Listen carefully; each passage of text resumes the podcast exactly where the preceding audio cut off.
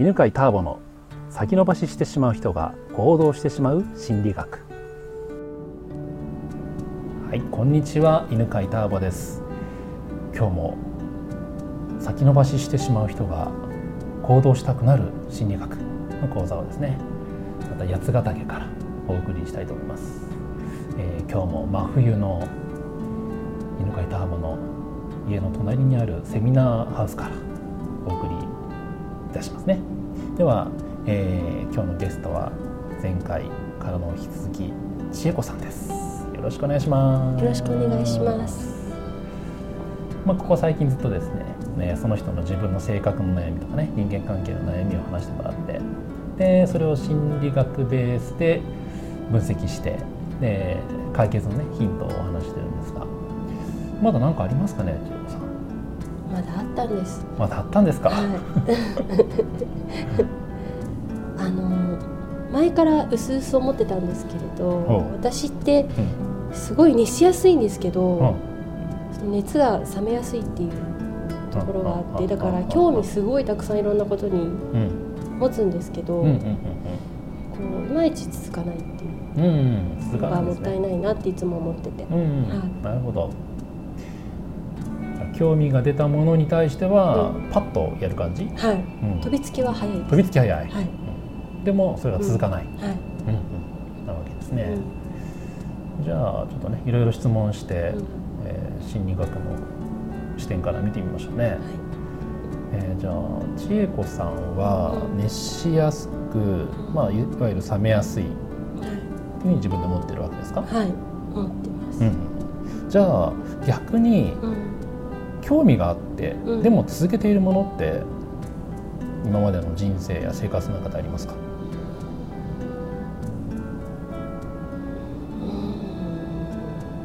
いや思いつかないです。思いつかない、うん、こう。ということは全てのものを取り掛かったけどやめてます、うん、最終的には。最終的には、っていうとね人はどうなるかというと、何も日常のルーチンを繰り返さなくなると思うんですけど。ああそういうことですね、うん、えそれは例えば、えーと、歯磨きレベルでもいいですか？歯磨きレベルでも。なんか興味があって例えばなんだろうな、うん、お肌のお手入れの話でもいいけど、うんうん、あ、うん、あそういうことか。それでしたら続いているものはいくつか？うん。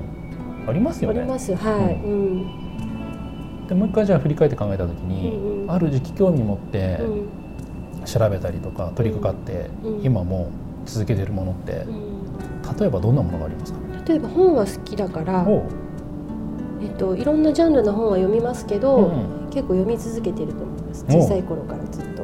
いいですね、うん、読書は読書です、はい、もう続いてるわけですね。続いてます、うん、いいねいいね。続いてました。続いてましたね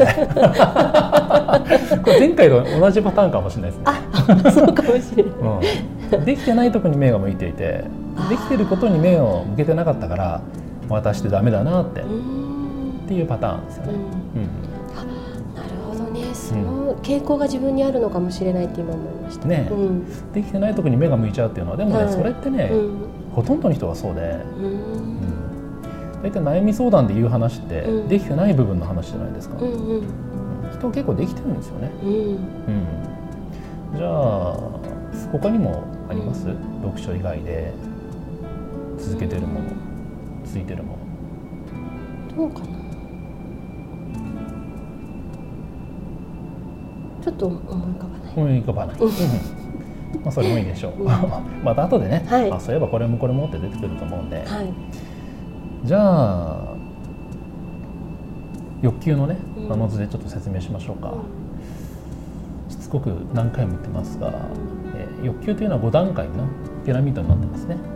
で一番下が生存欲求。で次が安全欲求。でその上にあるのが社会的欲求。社会的欲求の上にあるのが承認欲求。で一番上に実現欲求があります、はい、でえー、今の話はどこに関係する話かというと承認欲求と実現欲求の話ですね。うん、千恵子さんは自分が熱しやすく冷めやすいからダメだなって思っていた。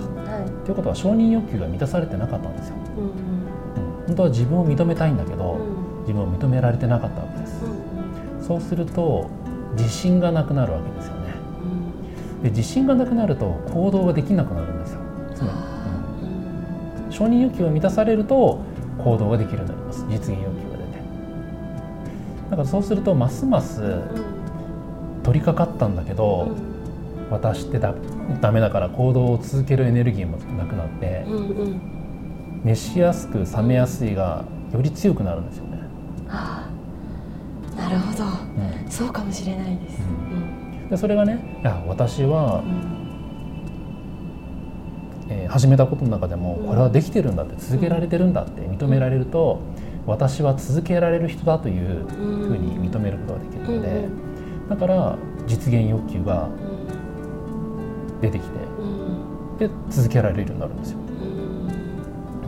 でそうするとね今度どうなるかというと今までは興味があるからやっていて、うん、で興味が続くものは自然と続いてましたよね。でそれを認められるようになると今度は興味を持って始めたんだけど、うん、一回やった時にこれ大切だなって思うものあるんじゃないですか。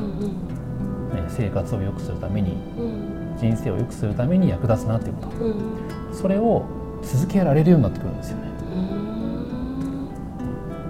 興味があるだけじゃなくて大切だと思うものに対しても継続する力が出てくるので、うん、ぜひ、私は興味があるものも続けられてるというのね、まあ、今日は読書だけ見つけましたけど、うん、他にも見つけたら、うん、私って続いてるんだっていうのを認めてあげて、でねえー、私はできてる人っていうねセルフイメージをね作っていったらいいんじゃないかなと思いました。はい、どうでしょう？いや今お話を聞きながら、続いているもの他にもあるなと。次から次へと思い出しました。思い出した。例えば、はい、例えば部活もやめずに6年間ぐらいあのテニスをやってたんですテニスやってた。中でも 6, 年って結構、ね、6年長いですね。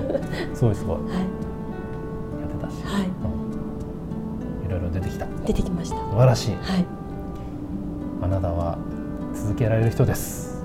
そうでした、うん。ちなみに結婚生活は何年続いてますか？12年続いております。随分続いてますね。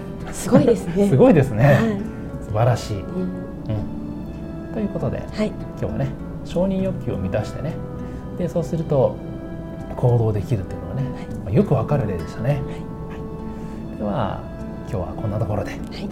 ありがとうございました。ありがとうございました。